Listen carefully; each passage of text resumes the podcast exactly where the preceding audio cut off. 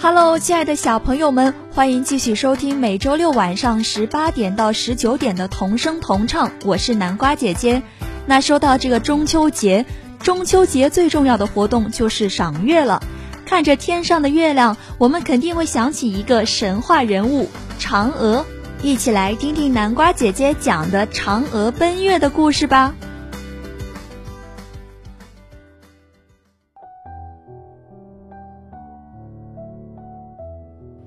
嫦娥原来是一个美丽善良的村姑，她勤劳朴实、活泼可爱，尤其是有着一颗金子般闪亮的心。她总是千方百计地为百姓做好事儿。嫦娥有个恋人叫后羿，是个神箭手，也是个好后生。有一天，嫦娥与几个很好的女伴在村边小河旁洗衣服，不料。无所事事、心术不正的河神河伯正闲逛到此，他见到嫦娥的沉鱼落雁之容，顿时惊为天人，便一抹脸变成一个英俊的小伙子，舔着脸走过去跟嫦娥搭话。嫦娥见他不怀好意，便急忙的躲开。可是河伯露出了狰狞的真面目，要强抢嫦娥入水。正在这危急关头，后羿来到了。他一看，顿时气得剑眉倒竖，怒发冲冠。他拈弓搭箭，嗖的一声，射瞎了河伯的一只眼睛。河伯疼痛难忍，大叫一声，便跳下河去。经过这件事，嫦娥和后羿恐怕是夜长梦多，便提早成婚。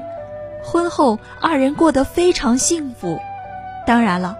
他们并没有完全沉浸在小家庭的美满快乐之中，两颗善良的心总想为乡亲们做些好事儿。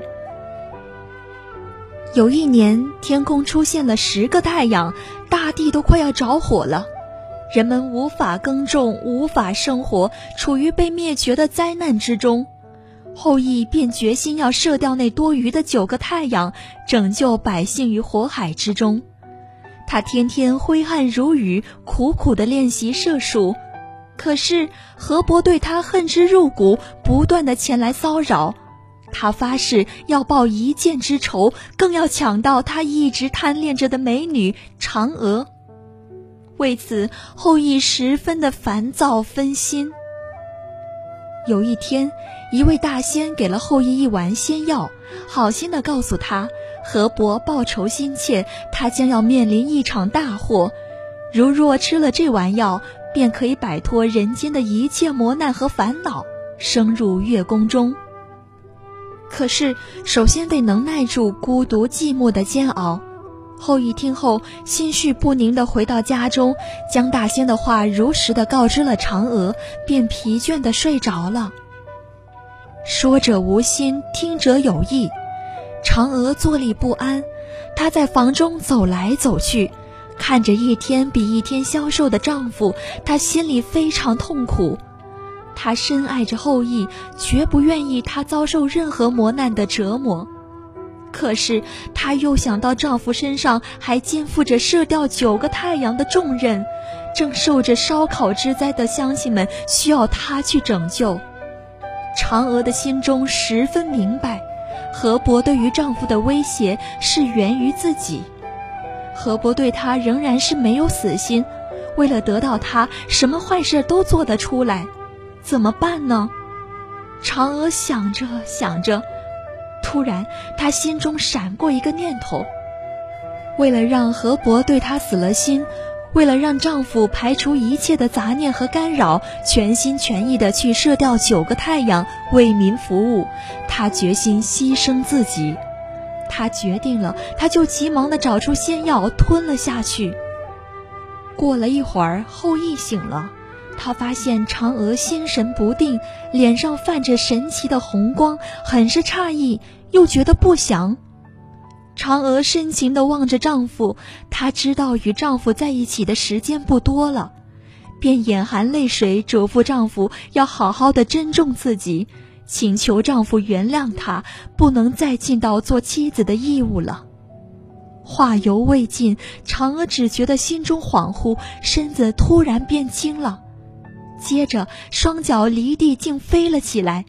她边往天上飞，边回头高声的叫着：“后羿，我的好夫君，永别了，要珍重。”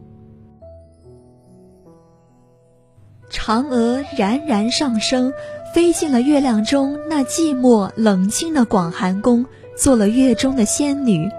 然而这里没有亲人，没有欢笑，只有一只忍人怜爱的玉兔相偎依。只有那总在砍着桂树却总也砍不倒的吴刚相陪伴。自从嫦娥牺牲自己飞上月宫后，后羿把痛苦惆怅化作了力量。后羿明白妻子的作为是替自己和百姓着想的缘故，他深深的被感动和激励着。日夜苦练着射箭的本领，终于战胜了河伯的挑战，射掉了九个危害生灵的太阳，拯救了人类。人间有了欢乐，乡亲们过上安宁祥和的日子。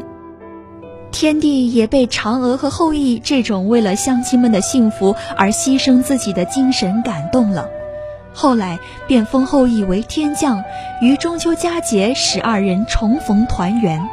从此，嫦娥和后羿在天上过上了幸福美满的生活。同时，天帝还规定月亮每月十五亿元，以祝愿花好月圆夜，天下有情人终成眷属。